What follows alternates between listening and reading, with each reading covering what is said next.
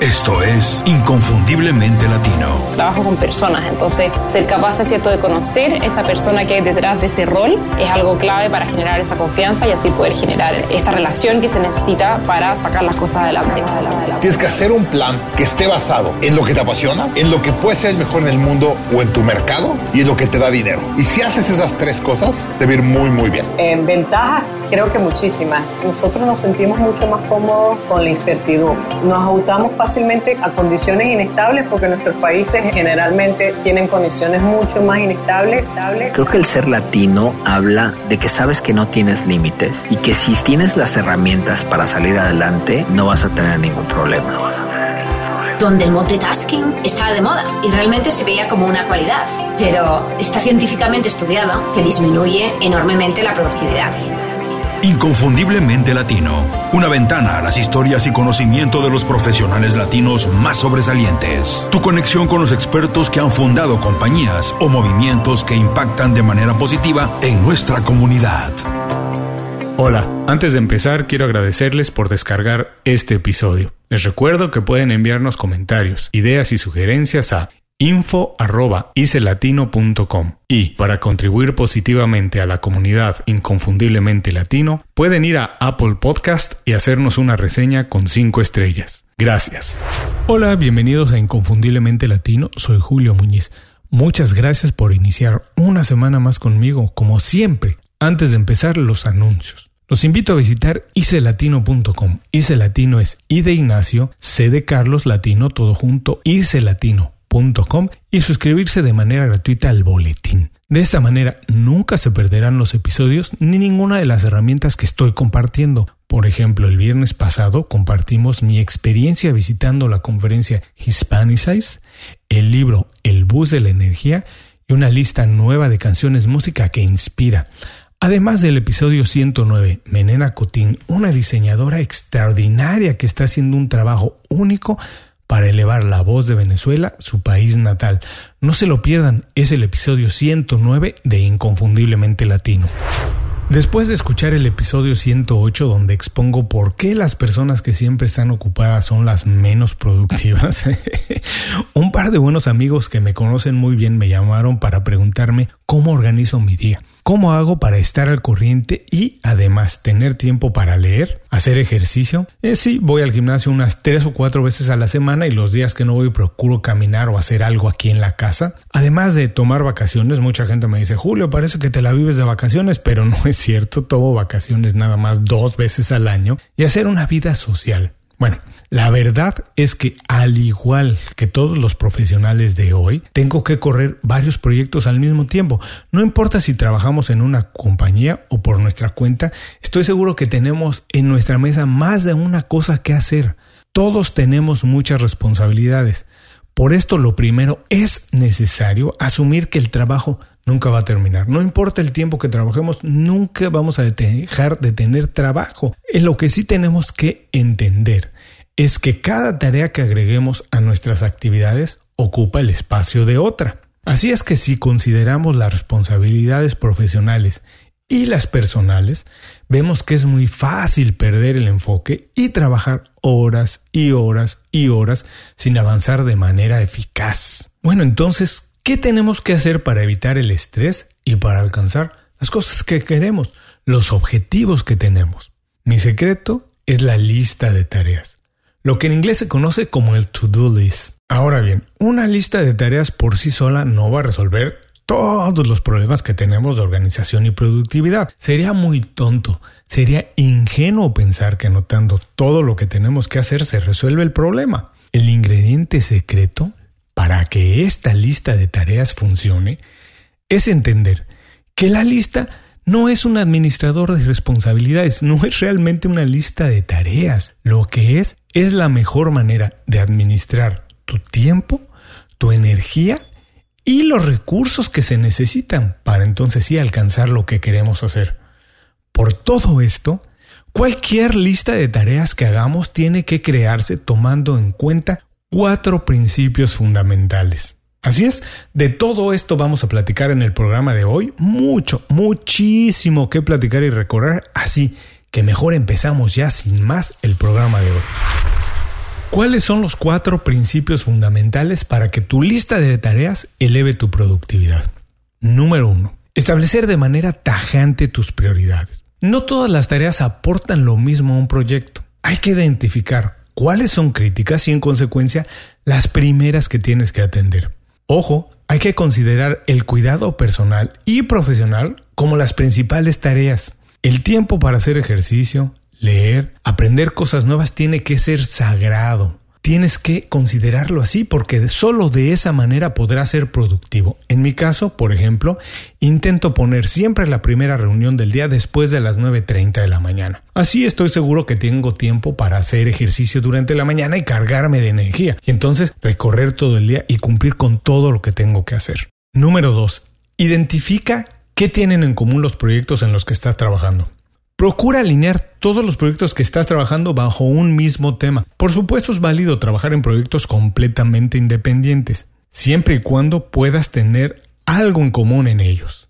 Esto para optimizar los recursos. Los que me conocen bien saben que además del podcast de Inconfundiblemente Latino, tenemos la agencia de marketing y producción, tenemos la tienda en línea que vendemos productos digitales y tenemos la comercializadora de comida, todo parece ser muy diferente. Puedes decirme, bueno, ¿qué tienen uno con otro que ver? Bueno, lo que yo hago es alinearlos todos bajo el concepto de estilo de vida. Esto me permite trabajar con los mismos proveedores para todos los proyectos. No tengo que buscar a una agencia para un proyecto y una agencia para otro proyecto. No tengo que buscar un diseñador para una cosa y otro diseñador para otra cosa. Con el mismo diseñador trabajo en todos los proyectos, busco al mejor que me atienda en lo que tiene que ver estilo de vida y que pueda hacer el trabajo para todos los proyectos. De esta manera no tengo que hablar con muchos proveedores o no tengo que estar buscando mucha gente. Puedo trabajar con un solo proveedor en los cuatro proyectos o cinco proyectos en los que estoy trabajando al mismo tiempo. Es lo que tienes que hacer, alinearnos bajo un mismo tema. Número 3. Agrupar las tareas en lotes. No hay que trabajar todos los días unos minutos en la misma actividad. Eso no sirve. Hay que asignar largos periodos de tiempo que te permitan concentrar y terminar algo para pasar a otra cosa. Así lo puedes eliminar de tu lista y lo más importante, lo puedes eliminar de tu cabeza. Un ejemplo perfecto es cómo grabo las entrevistas para el podcast. No grabo todos los días, no grabo los días que se puede.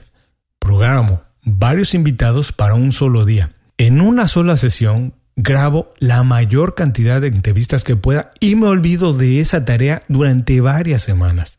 De esta manera puedo invertir el tiempo que se necesita para organizar la grabación, así setear el micrófono, poner la computadora, todo en el estudio. Ese tiempo no lo tengo que hacer varias veces durante la semana o durante el mes, lo hago una sola vez y me olvido de ello. Invierto ese tiempo en otra cosa.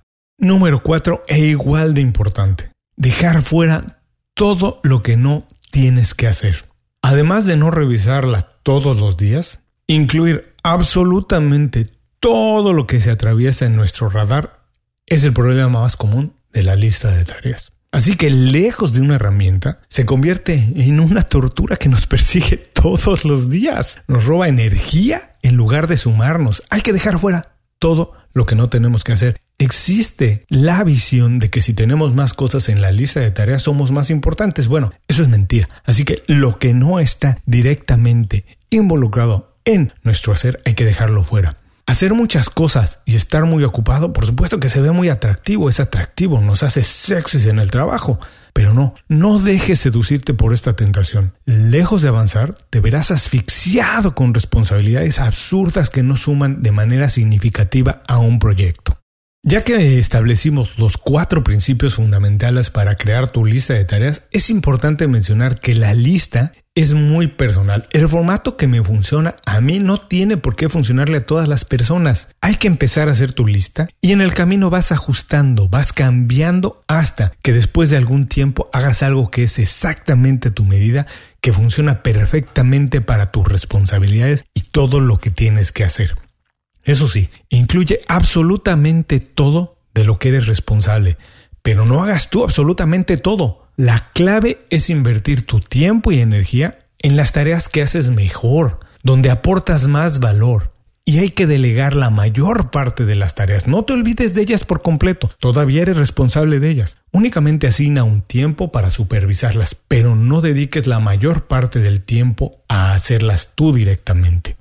Y ahora sí, ¿cómo empezar una lista de tareas en cuatro muy fáciles, cuatro sencillos pasos, muy, muy sencillo para empezar? Paso número uno, hay que escoger una herramienta. Se dice, es común decir que si las cosas las anotamos en un cuaderno físico, aumentan mucho las posibilidades de que las terminemos. Eso es muy válido. Pero si eres como yo, que ya te mudaste por completo al formato digital, entonces lo que hay que hacer es identificar un servicio o una aplicación que te funcione. Existen muchas, ¿eh? existen en el mercado gran cantidad. De las que yo conozco como más populares están Evernote, Wonderlist, Anydo, Cozy y Remember the Mail. Todas son buenas, la verdad es que todas tienen algo que las hace de mucho valor. Lo único que yo recomiendo es que intentes con ellas y que escojas una aplicación que tenga una versión para el teléfono celular. La verdad es que lo tenemos a la mano prácticamente todo el tiempo, así que podemos hacer cambios y ajustes en cualquier momento. Paso número 2. Crea una lista maestra con todas las cosas que tienes que hacer. No discrimines absolutamente nada, incluye todo. Después de que empieces una lista donde has incluido todas tus responsabilidades personales y profesionales, no importa si son recurrentes o de una sola vez o si parecen muy pequeñas y fáciles de completar, hay que incluirlas todas, pero hay que empezar por hacer una lista maestra donde está absolutamente todo lo que ocupa algo de tiempo y espacio en tu mente. Paso número 3. Identifica las tareas más importantes y entonces sí, divide esta lista, la lista madre, en proyectos. Divide la lista que empezaste con todas tus responsabilidades en categorías. Selecciona un formato que te permita ver todo al mismo tiempo para evitar que algo se te olvide, que quede ahí nebuloso. Tiene que estar todo muy claro a un solo golpe de vista. Después, crea las categorías. Estas pueden ser los mismos proyectos en los que estás trabajando, proyecto X, Y o Z, por ejemplo, lanzar el libro, completar el plan de marketing, lo que sea, pueden ser estos los proyectos. O también pueden ser temas más específicos como finanzas, marketing o producción, donde varios de los proyectos caen sobre esa misma categoría o varias tareas caen sobre esa misma tarea, categoría. Lo que a ti te funcione más, intenta y ve qué es lo que te funciona más, pero hay que empezar a hacer categorías para ser más fácil y entonces sí, para poder trabajar como platicamos antes en bloque. Paso número 4. Asigna fecha de inicio y entrega a cada tarea. Hay que considerar tiempos realistas que te lleve cada tarea. De lo contrario, lo único que vas a lograr es acumular tareas no terminadas y estrés. Pero es muy importante ponerles fecha de inicio de entrega, porque si no tienen fecha de entrega, nunca se completan. Y lo único que hace es acumular tareas, tareas y tareas en una lista que nunca puede terminarse. Y pasa lo que platicamos antes, que se convierte en una tortura en lugar de una herramienta.